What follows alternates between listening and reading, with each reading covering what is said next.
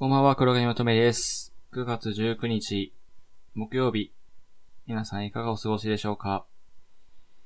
はい、今日はですね、先週もお伝えした通り、夏のビッグイベントの話をしたいので、多分長くなってしまうので、早速参りたいと思います。黒髪まとめのワンマンラジオ。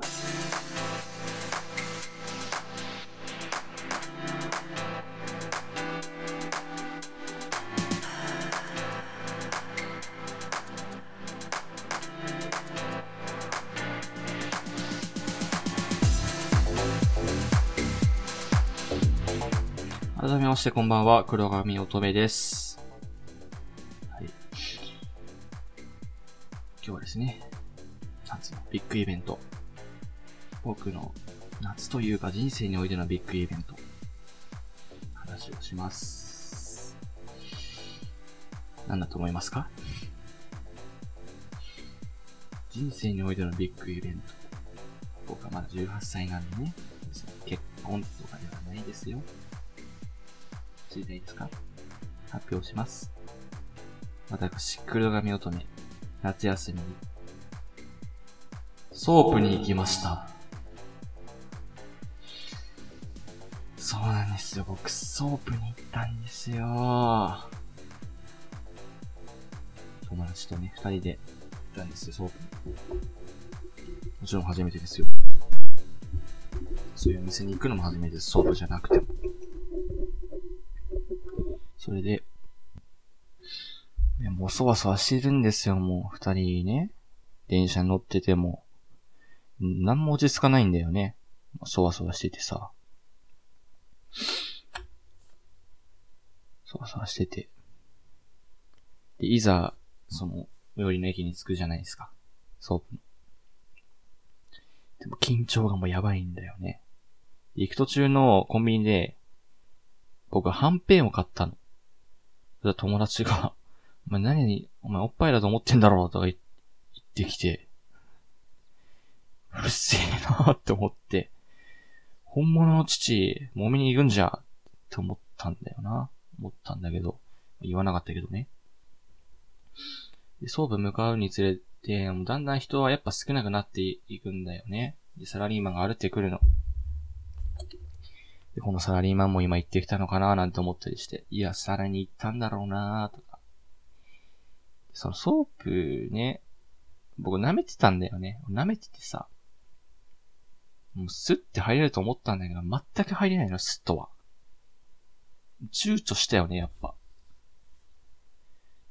だから、とりあえず、そんな一回で入る勇気なんか出なかったからね。自販機まで行こうっつって。とりあえず自販機で一回休憩しようって言って、僕エナジードリンクを買ったんですよ。別に深い意味はないけど、そこでもまた友達が、お前何エナジードリンクなんか飲んでんだよって言ってきて、うるせえそこでも思いましたね。で、2回目の挑戦。で、2回目でやっと入れた。で、入ると店の中になんか、なんでかしん、なん、5人ぐらいね、屈強な男がいて、怖いなぁと思って。で、ソープとかって普通予約していくもんなんだろうね。予約して指名していくものなんだけど、初めて行くからそんなこともわかんないから、予約とか何もしないで行ったから、その店の屈強な5人がいる前、かつ友達が隣にいる状態で、一つのタブレットみたいなの見ながら女の子を選ぶの。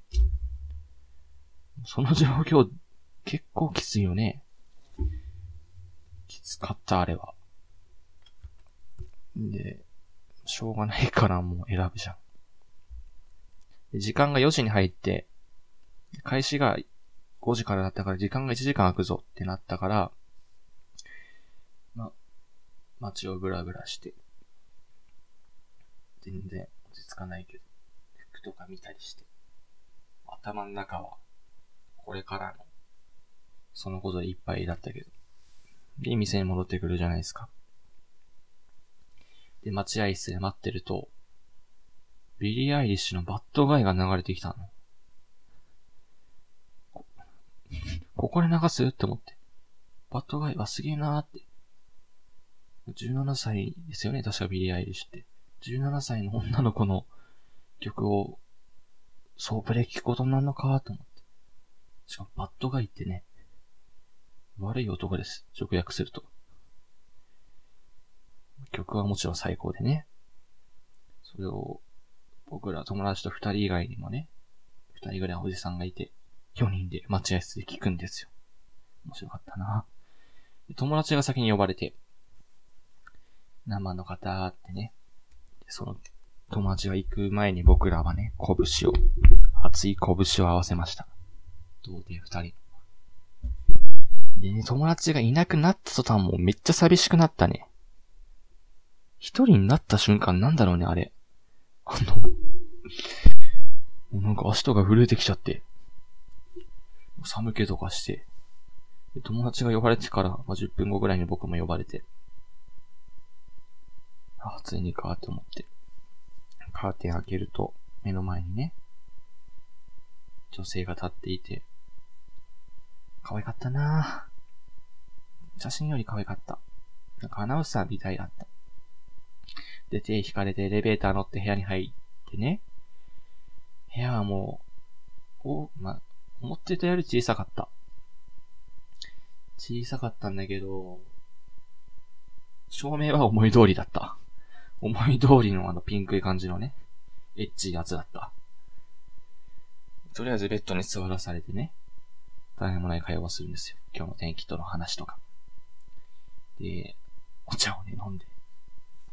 で、ここからもう開始ですね。開始のホイッスル。服を下から脱がされていってね。で、僕も脱がしてあげるわけですよ。彼女はワンピースを着ていましたね。なんか背中のホックをね、下げていって。その女体があらわになるわけです。で、もちろん、ブラジャーのホックを外さなければいけない。ここがターニングポイントだったかな。もちろんホックなんか外したことねえから。全然外れないの。で、しゃべぐりセブンで、菅田正樹と、あの、有田、いるじゃないですか、クリブシチューの。企画で、ブラの、ホックの早外しっていうのをやってるのを見たことあるんですけど、あれ、今思うとすごいね、あれ。片手でピッピッピッピッピッって言ってたもんね、あれ。僕は両手でやってるけど全然外れない。多分そこで、ね、バレたよね。で、お風呂に入るんですね。ついに。ソープだから。で、風呂にね、見たこともない椅子があるんですよ。その、風呂、なんかお風呂の椅子の真ん中がちょうど割れてるっていう椅子。通称スケベ椅子って言うんですけど、そこから手を入れられてアナル、アナルをこすられてるんですよ。そ、それもやばいですね。もう声出そうになるぐらい気持ちいいんですけど。それ、体を洗われるんですね。もう、僕のね、息子は、元気になっちゃってて。で、体流してお風呂に浸かって、風呂出るじゃないですか。あ、そこでもまあいろいろありますよ。省きますけど。フェラだとか、おっぱいもむとかキスだとか。でも体拭いて風呂上がって、ついにベッドインじゃないですか。始まるんですね、ここから。で、抱き合いながら、まあ、キスをするんです。で、ここから、性教育が始まるんです。ソープ嬢による、童貞への。ブラのホックでも僕が童貞だっていうことはバレてるんですよ。童貞だとももう伝えました。だから、性教育が始まるんだよ。女の子は二つのことを同時にされると、喜ぶよ、とか。例えば、キスをしながらおっぱいを揉んだり、キスをしながらお尻を撫でたりだとかっていう教育が始まって、実際にお尻を撫でると、なんかお尻に慣れてると違和感があったんです。で、なんか、ポチっていう感じ刺されみたいのがあって、それを押すと、最近誰に刺されたんだよね、つって。可愛かったな、あれが。それがもう可愛くて可愛くて。えー、それで、抱き合ってキスして次は、違う、僕が、何があったっけ？仰向けになって、で、今乗りになるじゃないですか。で、スマタっていうのをされたんですよ。で、これがスマタだよって言って、そこでも教育です。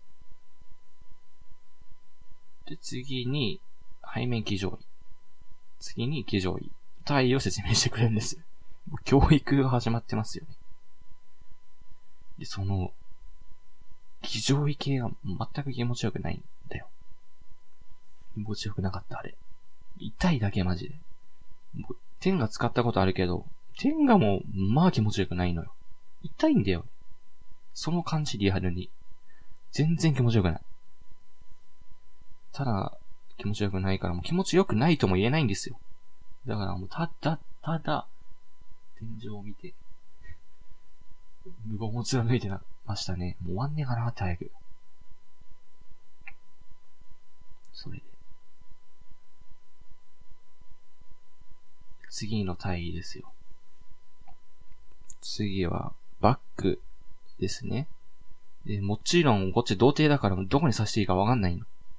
それもね、優しく誘導してくれて、無事刺さって。バックは最高に気持ちよかったわ、あれ。もう一心不乱にも腰をね、振り方、振ったこともないけど、振れたよね。なんなんかね、あれ。やっぱ、オスの本能なのかね、あれ。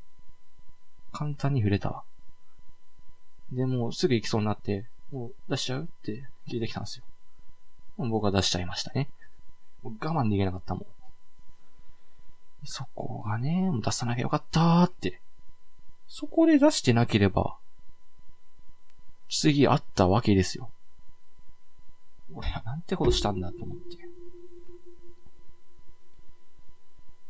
で、出してからも、また性教育がすぐ始まったんですよ。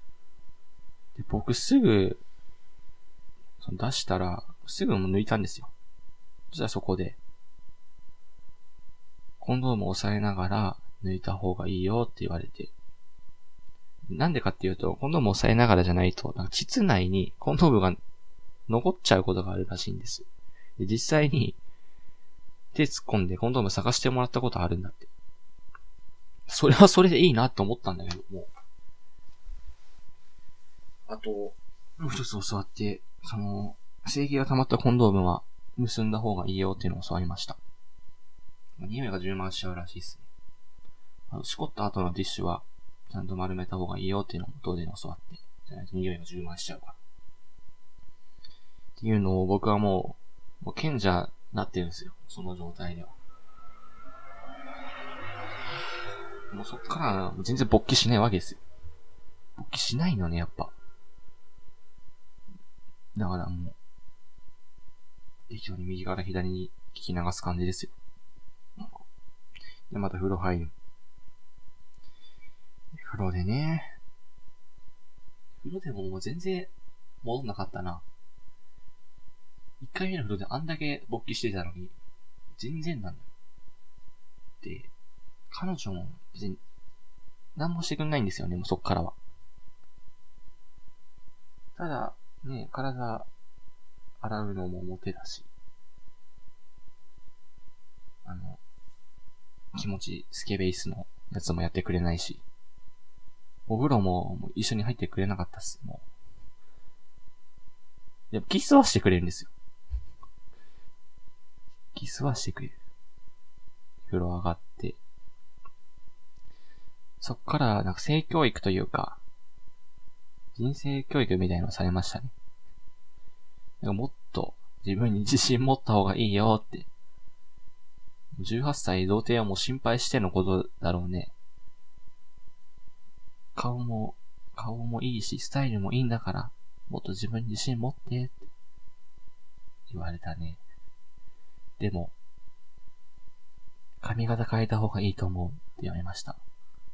鏡で自分の顔を見るわけですよ。あ、本当だって、なんか謎の説得感ありましたね。おでこ出した方がいいと思って言われて。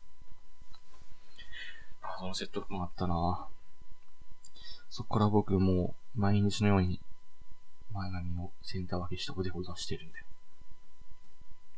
総部長の言葉で。それで、まあ、童貞なんで、最後に、いろいろ言われたんですよ。で、名言が出て、まあ、これすごい、勉強になるなと思って。大事なのは、大きさじゃなくて硬さだから、って言われて。なるほど、って思って。ん待てよ。と思って。ちょ、俺の、俺のチンコが小さいっていうことか？って思ったんだよね。そう思うよね。でもやっぱ、すかさずフォローしてくれて。あ、別に、小さかったわけじゃないよって言って、コンドームを並べてくれたんですよ、3つ。L、M、S って。で、コンドームで言うと M サイズだから全然心配しなくていいよって言ってくれて。で、そこで、コンドームを僕もらったんですよ、2つ。M サイズの。それで、ワイワイしましたね。今考えると、本当に、初めてが、僕あの人でよかったな。なんか、愛がないじゃないですか、やっぱそこには。お店だから。でも愛がなくても僕は優しさを感じましたね。いろいろ教えてくれて、今後の僕の初めての、本当の初めての初体験のために教えてくれて、コンドームまでくれて、アドバイスまでしてくれて、本当に優しさを感じた。なんか、感じだ。とんでもないこと言おうとしてからやめました。キスが気持ちよかったんですよ、とにかく僕は。その人、キスめちゃくちゃうまかったんだろうね。エレベーターで最後別れるじゃないですか。で、バイバイするときにもキスをしたんですよ。気持ちよかったから僕は、僕は舌を出そうとしたんだけども、唇と唇だけで終わりました。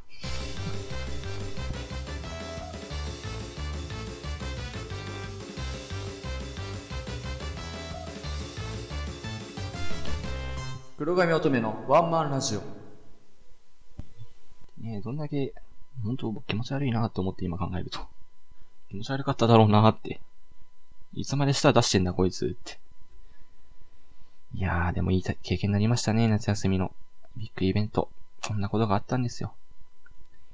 細かいこと言うともっと色々あったんですけど、長くなっちゃうんで、まあ、こんな感じです。はい。では、そろそろお別れのお時間です。この番組ではメールを募集しています。